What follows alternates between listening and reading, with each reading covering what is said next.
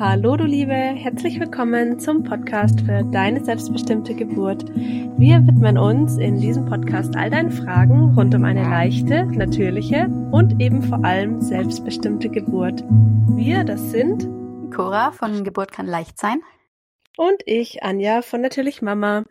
Und ähm, ja, einige haben es wahrscheinlich schon mitbekommen. Ähm, ich bin heute zu zweit da. Ähm, unser Mädchen wurde geboren am 2.9. Und ja, wir verdrehen heute aber ähm, mal ein bisschen die Reihenfolge. Wir voll, äh, spannen euch noch ein bisschen auf die Folter mit dem eigentlichen Geburtsbericht. Heute geht es so ein bisschen um frühes Wochenbett. Ähm, da wollen wir so ein paar Dinge aufgreifen, weil wir da jetzt äh, gerade im zweiten Wochenbett nochmal so ganz viele Sachen aufgefallen sind, die wir, glaube ich, noch nie gesagt haben und die ich so ja einfach krass fand und und ja, keine Ahnung.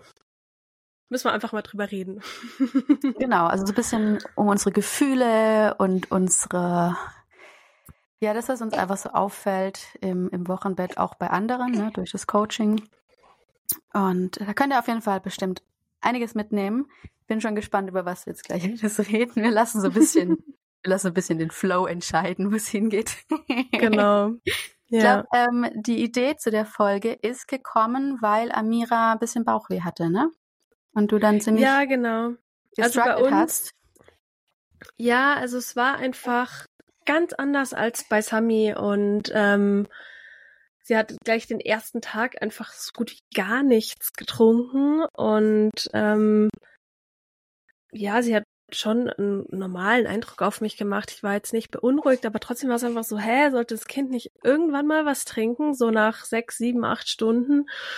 und habe dann mal die Hebamme gefragt. Sie meinte, ja, der wird einfach nur schlecht sein. Und dann hat es auch voll Sinn gemacht, weil ich einfach auch gemerkt habe, dass sie immer so ein bisschen am Würgen ist. Und es kam auch, sie hat auch zwei, dreimal ähm, gespuckt. Die hatte einfach noch Fruchtwasser irgendwie drinnen und das hat ihr dann nicht so, sie ja nicht so bekommen. Und es ging dann aber die Tage noch weiter, ähm, dass sie immer mal wieder beim Stillen so unruhig wurde, er so abgedockt hat und einfach so ein bisschen unzufrieden wirkt. Und ich dachte mir so, was ist denn jetzt? Und dann dachte ich mir, ja gut, dann ähm, halte ich sie jetzt eben mal ab. War überhaupt nicht auf meinem Schirm, so früh anzufangen damit. Ähm, ja, und prompt siehe da, sie hat gekackert. und es hat dann einfach voll Sinn für mich gemacht. Aber ich dachte mir so, diese, diese ganze, ähm, diese ganzen Erfahrungen jetzt allein schon von zwei Tagen, was ich da schon an falschen Entscheidungen hätte treffen können. Ähm, einmal, dass ich dann irgendwie gleich schon am ersten Tag sage, okay, ich muss jetzt zufüttern, weil sie hat ja nichts getrunken. Ähm, oder dass ich dann auch da sage, oh, die ist immer so unruhig, wahrscheinlich reicht ihr meine Milch nicht. Also das sind ja alles Schlussfolgerungen, die ähm, total leicht ähm, gemacht werden das hört man ja immer wieder. Ja, mein Kind war immer so unruhig. Und dann äh, beginnt man halt mit, äh, mit dem Zufüttern, macht es dadurch ja eigentlich fast nur noch schlimmer. Ja, ja, wenn man einfach mal auch bedenkt, was das gerade in dem Kind ausmacht. Ich meine, du bist gerade geboren worden. Du warst jetzt neun Monate lang in diesem dunklen, Raum mit dem Wasser. Du musstest dich um deine Atmung nicht selber kümmern, um deine Ernährung nicht selber kümmern. Alles wurde dir über die Nabelschnur angereicht sozusagen. Alles war dumpf. Also man hat keine lauten Geräusche gehört, kein lautes oder helles Licht gehabt. Und dann bist du einfach plötzlich geboren, bist in dieser trockenen Welt mit Schwerkraft, mit Geräuschen, mit Licht. Ich finde es vollkommen normal, dass es einfach ein paar Tage dauern darf, bis ein Baby da zur Ruhe kommen kann. Und ob das jetzt wegen, wegen dem, wegen dem Kacken sein, also ob das jetzt wegen dem ist, dass es abgehalten werden muss, weil es sich am Anfang, die Babys werden ja mit diesem natürlichen Drang, nicht ins Nestchen zu machen, geboren. Ob das am Anfang wirklich vielleicht ein bisschen Stillschwierigkeiten ist, weil es nicht sofort den richtigen Saugrhythmus hat oder ob die Mutter vielleicht noch zusätzlich gestresst ist wegen dieser neuen Situation. Es gibt ja tausend Möglichkeiten. Und ganz oft denken Frauen halt sofort an, ja, bei mir klappt das und das nicht, ich mache das und das falsch, deswegen muss ich jetzt zufüttern, deswegen muss ich jetzt abstellen oder was auch immer. Ne? Ja, ja, es ist, es wirkt halt immer so, als das Logischste. So, okay, ähm, ich stille, aber das Kind ist irgendwie nicht zufrieden. Ähm, ja gut, dann, dann passt irgendwas nicht. Ähm, genau. Und dann, wenn man eben nicht den Background hat oder einfach nicht die, die ähm, passende Begleitung. Die Hebammen sind ja auch nicht alle gleich gut ausgebildet in ähm, was Stillen angeht. Sehr viele sogar eher sehr schlecht, ähm, also so mit Wissen, das vor 10, 20 Jahren noch aktuell war. Ja, also da kann ich gleich ein Lied von singen. Ich weiß nicht, ob ich es schon mal erwähnt habe, bestimmt. Äh, meine Hebamme war noch vom alten Schlag. Ähm, Thea hat ja auch am Anfang, ähnlich wie jetzt Amira, erstmal die ersten zwei, drei Tage acht Stunden geschlafen. Und sie hat in der Zeit natürlich auch abgenommen. Ich meine, klar, wenn sie jetzt die ganze Zeit schläft, ähm, Mekonium ausscheidet. Ähm, und dann hieß es, ich soll sie zum Schlafen, äh, zum Stillen wecken. Und ich dachte mir, das Kind möchte schlafen. Es hat eine anstrengende Reise hinter sich. Es möchte hier ankommen. Es braucht diesen Schlaf. Aber ich sollte sie halt immer wecken, Okay, acht Stunden ist auch vielleicht ein bisschen Matsch, aber nach sechs Stunden oder so, das hat mir vollkommen gereicht. Ich wollte sie da nicht wecken. Ich wollte sie schlafen lassen und dadurch hat sie eben diese mehr als zehn Prozent abgenommen gehabt und dann war das gleich wieder die nächste Interventionskaskade. Ja, jetzt muss man aufpassen, weil jetzt ist es so, ähm, jetzt ist sie so, so leicht geworden, aber sie hatte immer volle Windeln und das war für mich mein Indiz. Ne? Solange sie volle Windeln hat, heißt, da geht auch was rein. Weil wenn was rauskommt, geht auch was rein. Wenn da jetzt mal einen halben Tag die Windel trocken gewesen wäre oder sogar ein ganzer Tag, dann hätte ich auf jeden Fall aufge aufgepasst und geschaut, ähm, wo liegt's jetzt, ähm, kommt wirklich überhaupt nichts rein.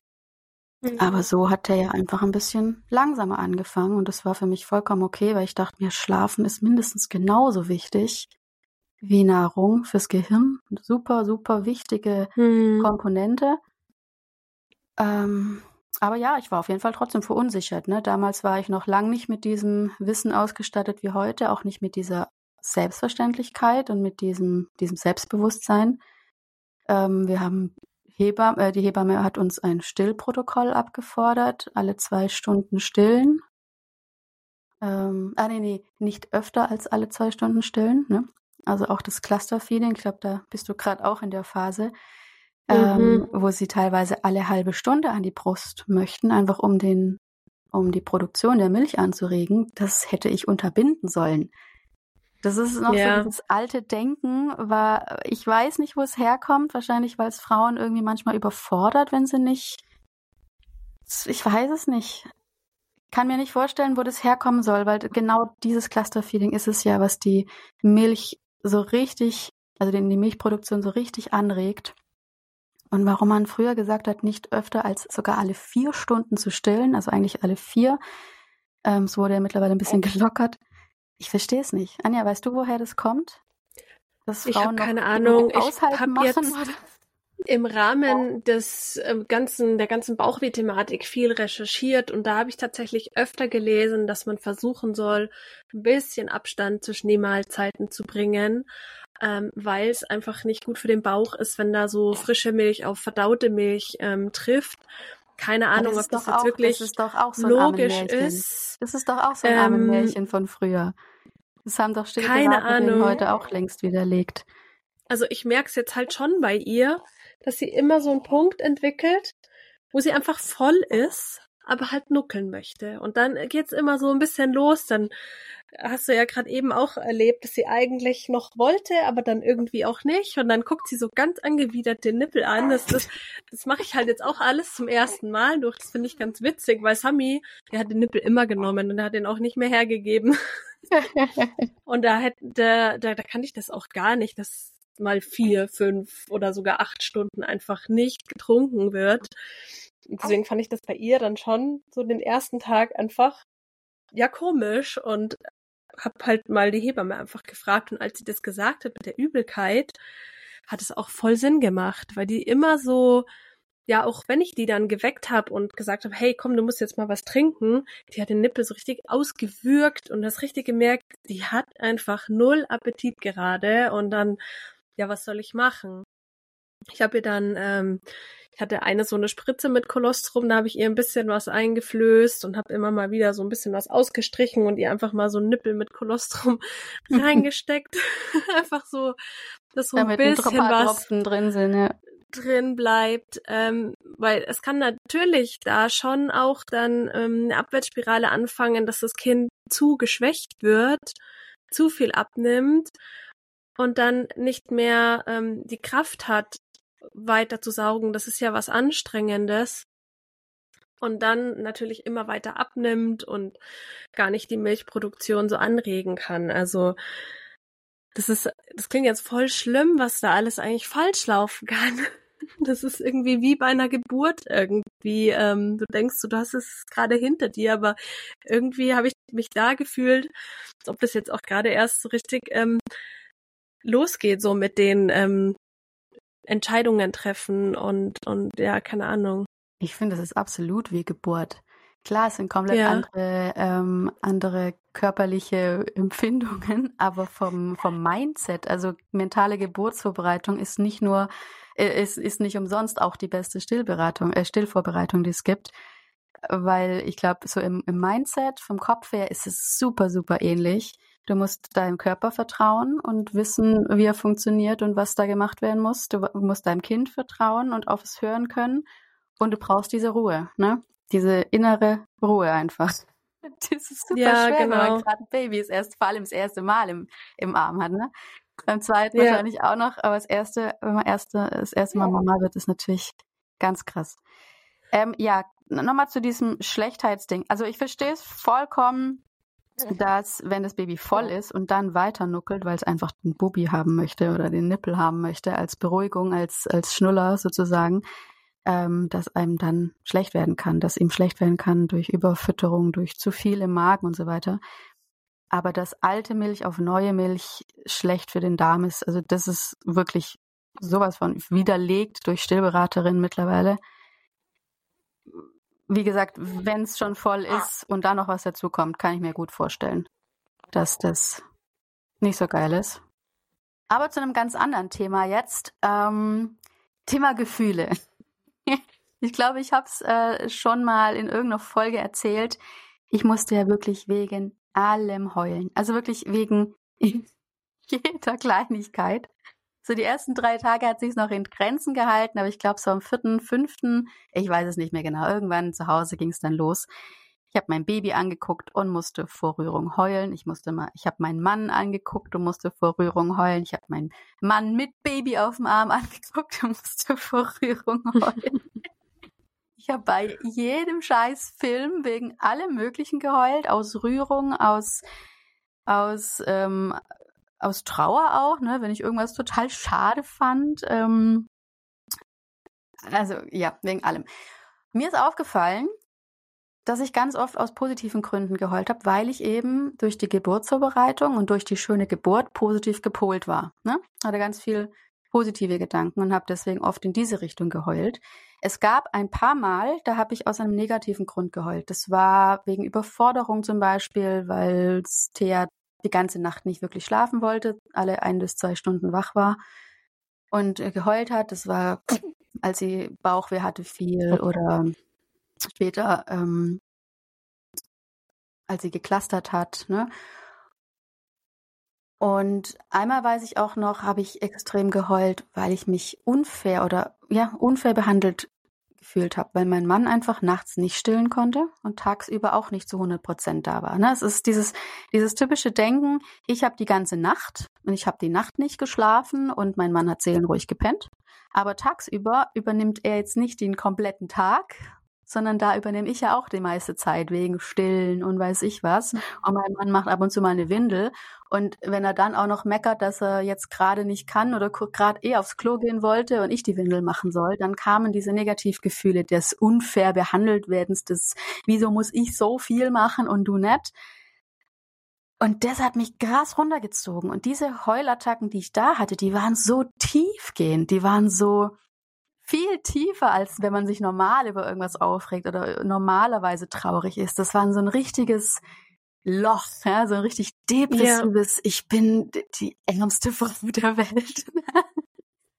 Und es war wirklich Loch, das gut du beschreibst, ja, das ist echt, das ist echt ja, so, ne? ja. Es ist einfach, ja. die, diese, diese Wochenbettshormone, die sind einfach wie ein Verstärker, wie ein krasser Verstärker, der dich so richtig tief, aber auch natürlich so richtig hochheben kann. Und das ist mir Gott sei Dank echt schnell bewusst geworden und habe gesagt, okay, das will ich nicht. Und ähm, habe mit meinem Mann dann drüber geredet und der, dadurch, dass ich ihm im Vorfeld gut gebrieft hatte, wusste dann auch, okay, ich gehe mehr auf dich ein, ich versuche, dass diese Gefühle wegbleiben. Und deswegen großer Appell, redet mit euren Männern am besten schon lange vor dem Wochenbett, immer wieder über das Wochenbett, über das, was euch da eventuell hormontechnisch ähm, begegnen wird und dass euer Mann da einfach drauf, ja, bisschen drauf achten kann. Dass vor allem, wenn ihr mit ihm redet oder wenn er merkt, ihr seid gerade am Limit, dass er dann einfach da ist. Zumindest diese ersten paar Wochen. Das ist nämlich super, super krass, wie tief man da gezogen werden kann.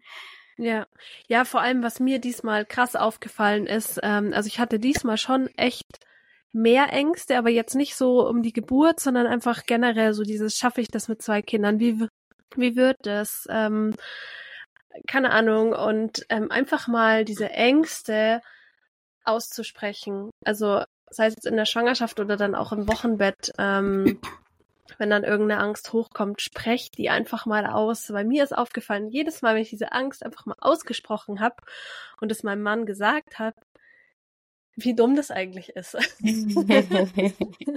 und er hat dann immer was gesagt, ja, warum hast du Angst davor? Wir haben das bisher schon so gut geschafft und ähm, hat mich da immer voll wieder runtergeholt und einfach dieses Aussprechen allein nimmt der Angst so ein bisschen diese, diese Größe. Ja. Absolut. Das ist ja auch ein Thema in der Geburts, äh, in der, ähm, also zum Beispiel in meinem Geburtsverwaltungskurs äh, bei der Angstauflösung, dass man sich die Ängste bewusst machen soll. Ja. Und ich höre mir ganz oft, also ganz oft, ich, ich will mir eigentlich gar nicht richtig vorstellen, was, was mit Frauen ist, die wirklich so negativ auch an die Geburt gingen und eine negative Geburtserfahrung hatten, also eine wirklich traumatische Geburt. Da musste ich dieser Zustand ja wirklich krass ziehen. Also das ist dann wahrscheinlich das, ähm, wenn man über Schwangerschafts, äh, Quatsch, über Wochenbettdepression spricht. Wenn man so negativ eingestellt ist und schon so in die, Gebur in die Geburt geht, dann wird man natürlich so ins Wochenbett weitergehen. Deswegen auch hier ähm, mentale Geburtsvorbereitung ist auch die beste Vorbereitung aufs Wochenbett. Bin ich absolut überzeugt von. Ja, absolut. Das macht so einen ah. riesen Unterschied. Ja. Ja. Man sagt ja, so wie du in die Geburt reingehst, so kommst du raus. Und ähm, ja. ja, wenn ja. du halt absolut gestärkt reingehst, dann ähm, schaffst du auch das Wochenbett noch.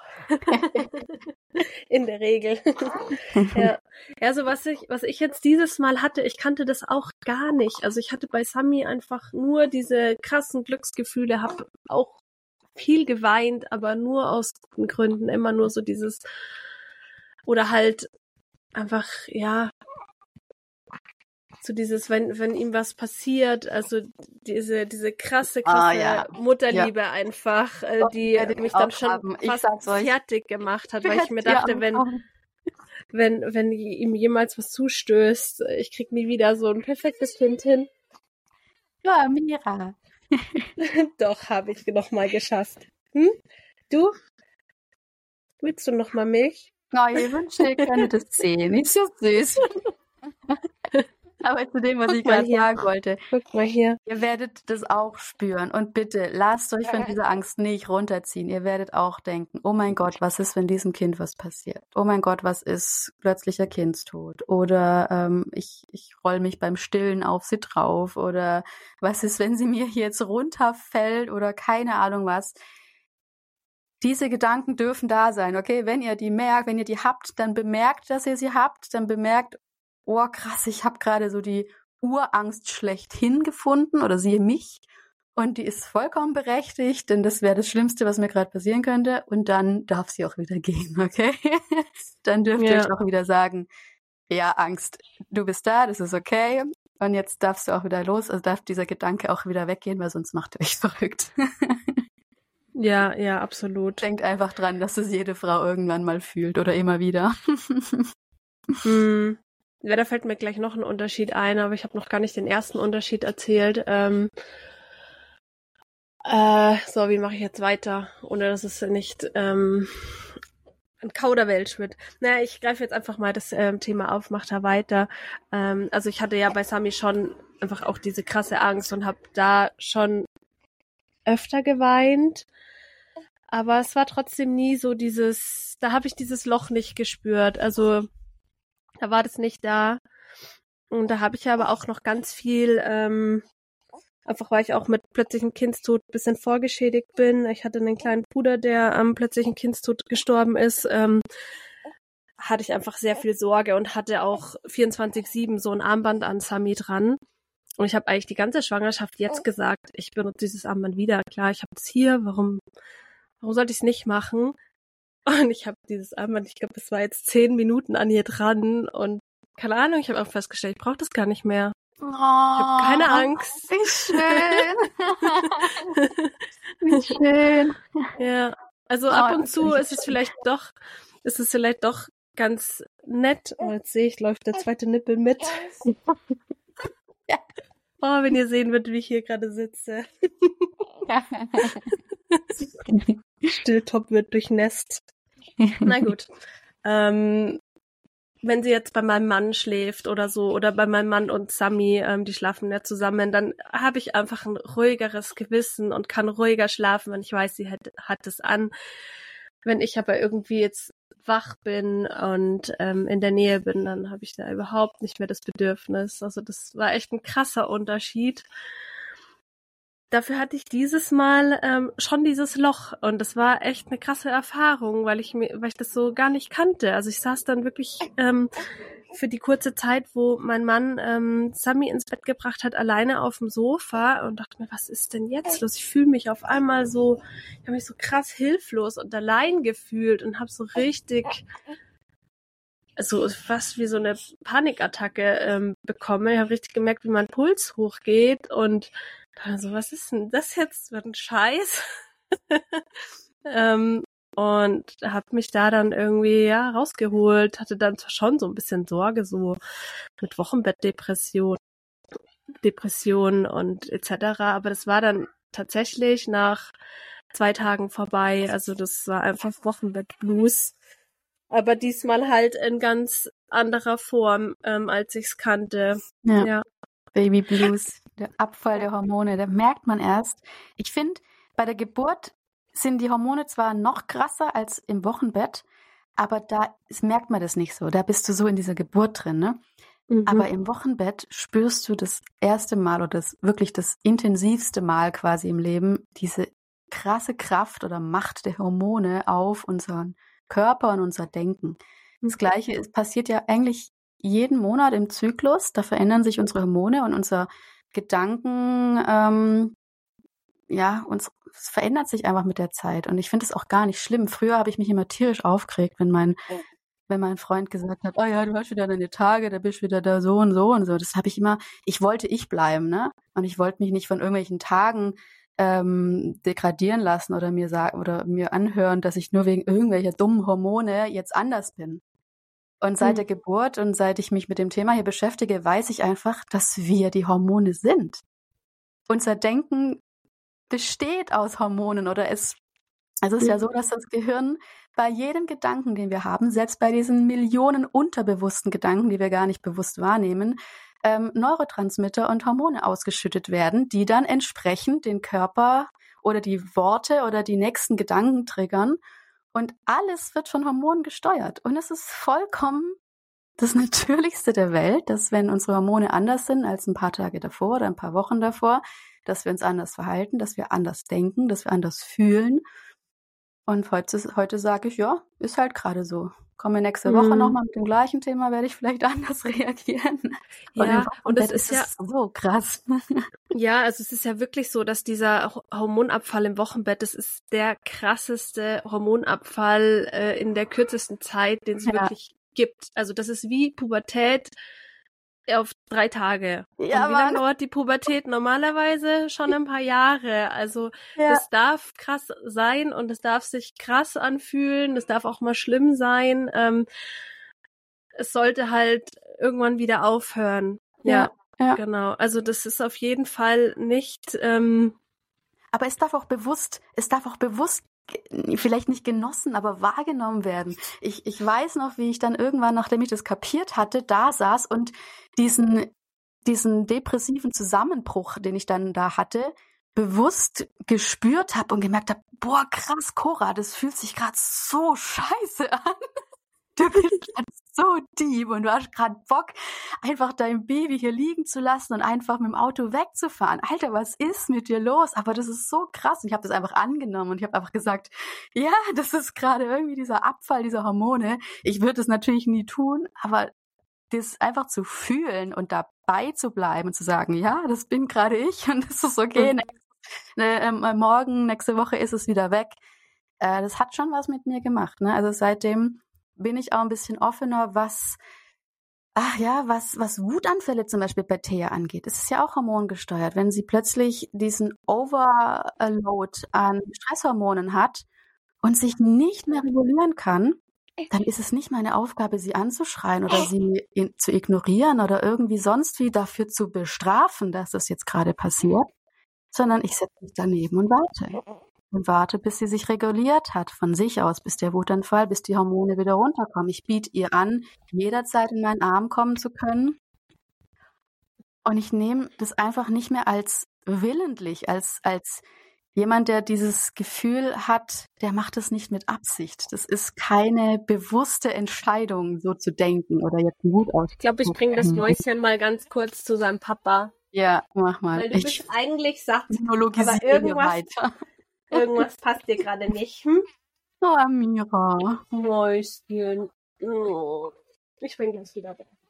Ja, und vielleicht ist es auch später in der, in der Pubertät. Also es dauert zwar noch seine Jährchen, bis Taya äh, in die Pubertät kommt, aber vielleicht ist es ja dann auch da für mich einfacher, diese Hormone zu verstehen. Ne? Das ist ja auch nochmal ein ganz krasser Prozess im, im Gehirn eines Jugendlichen oder eines Kindes, wenn dann eben die Jugend aufkommt, die Sexualhormone das erste Mal im Körper sind und dann einfach diese Kinder oder Jugendliche besser zu verstehen, besser zu wissen, äh, besser ja zu verstehen und zu wissen, dass sowas wie sich von den Eltern abzukapseln, gegen sie zu protestieren oder einfach ja äh, aufzubegehren, wegzubegehren. Jetzt mir fehlen gerade die Worte.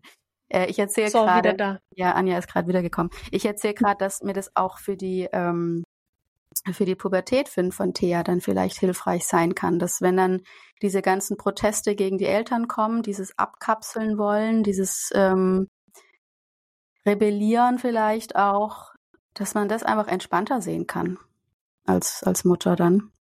Wenn man einfach verstanden ja. hat oder vielleicht nicht verstanden, sondern akzeptiert hat, dass Hormone unheimlich mächtig auf den Körper und auf die Gedanken und aufs Gehirn wirken und dass es vollkommen okay ist und man diese Prozesse nicht unterbinden muss, sondern sie einfach begleitet.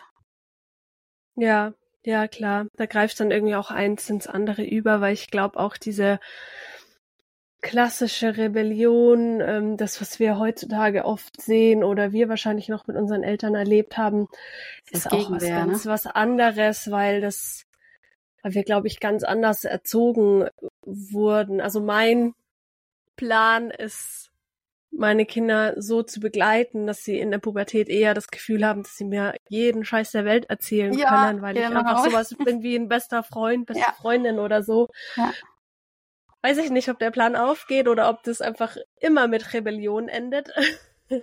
Ich kann mir, ich kann mir tatsächlich gut vorstellen, dass wenn du hier die Best, wenn du, wenn du Best Friend äh, sein möchtest, also man sollte ja nicht Best Friend sein, aber ich weiß, was du meinst, so dieses, du kannst mir alles erzählen, du darfst jederzeit zu mir kommen, dass gerade diese Offenheit dann eben die andere Seite der Rebellion ähm, kommt. Also wir hatten Eltern, die haben uns viel verboten, die haben uns viele mhm. Vorschriften mhm. gemacht und wir mussten da dagegen rebellieren, weil wir eben unsere eigenen Grenzen testen und machen wollten.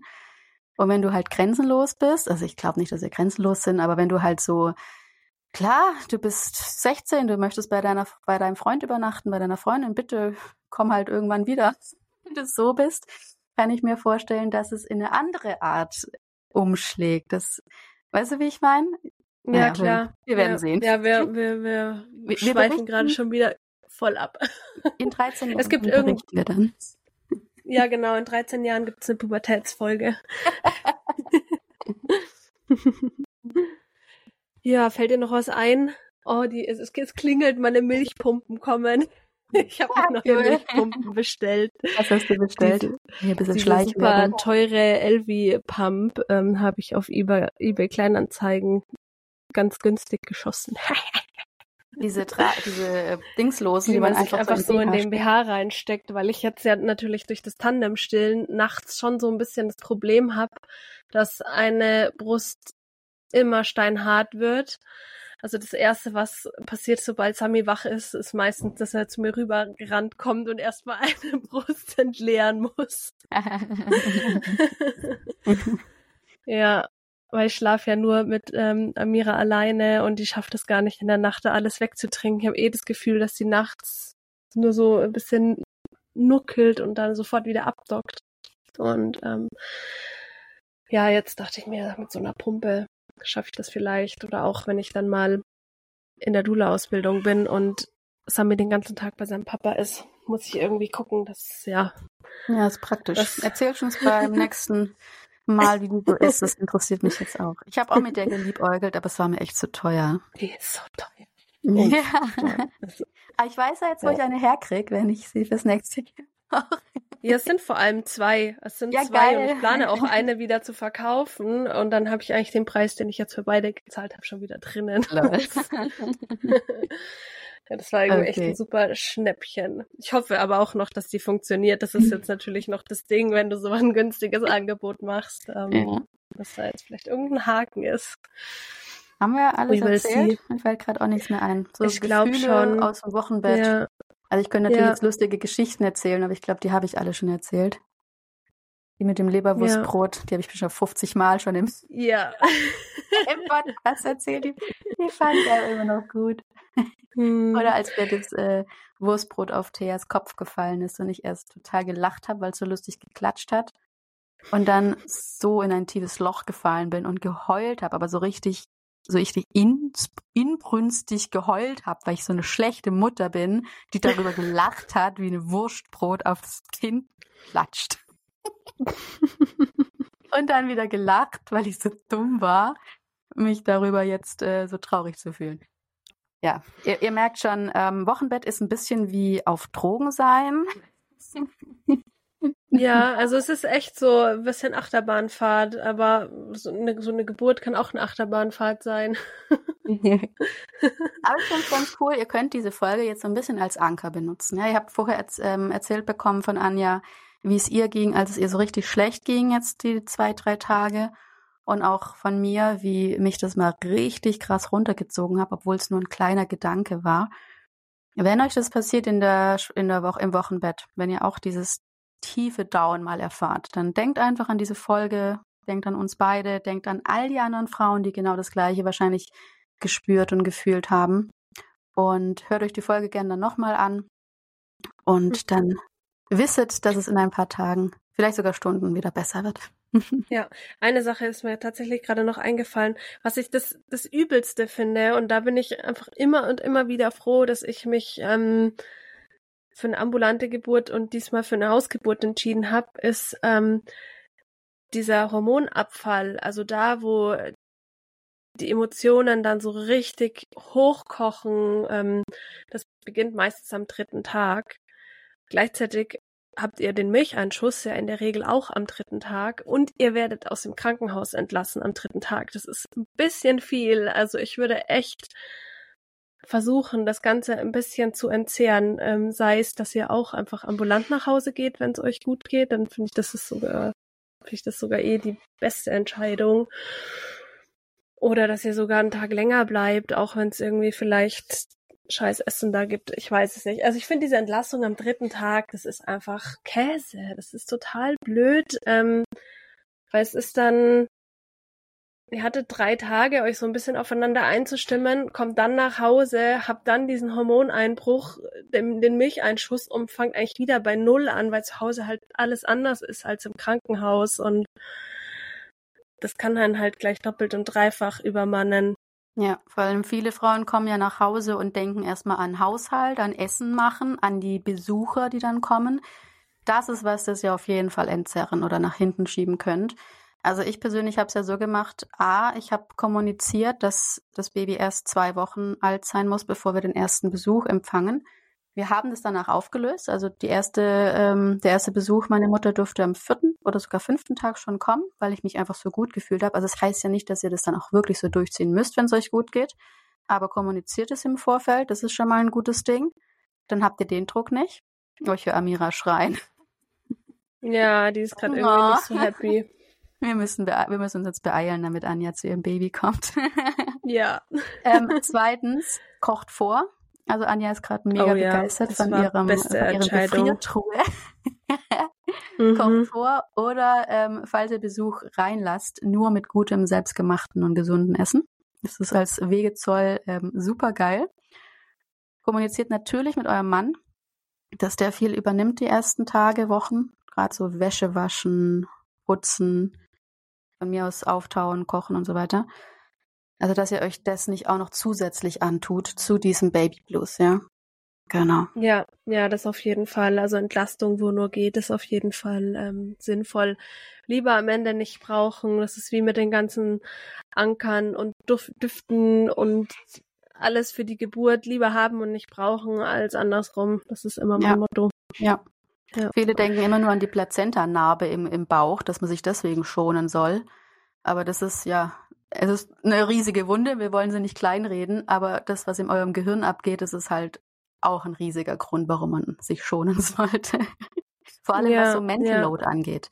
Mental Load am besten erst wieder so zwei, drei Wochen nach der Geburt aufnehmen und bis dahin einfach alles sein lassen, wie es ist. Ne?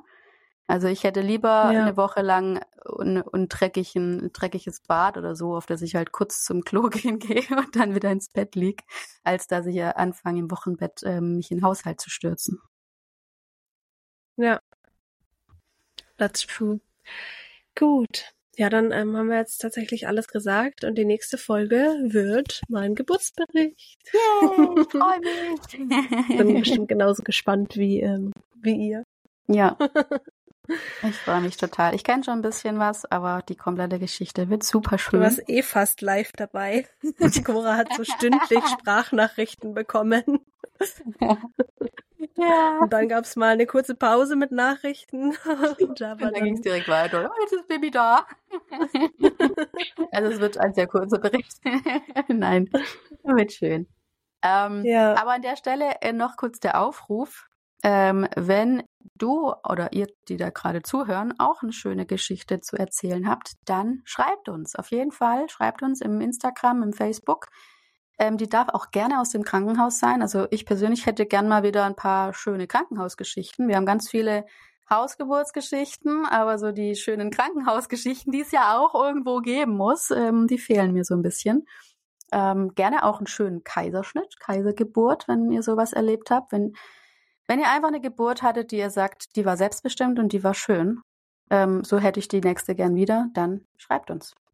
Wir erzählen sie ja. euch, ähm, wir würden euch dann sehr, sehr gerne hier in den Podcast einladen. Jo, wir freuen uns, wenn ihr euch meldet. Und dann sage ich jetzt ciao, ciao. bye, bye. Tschüss.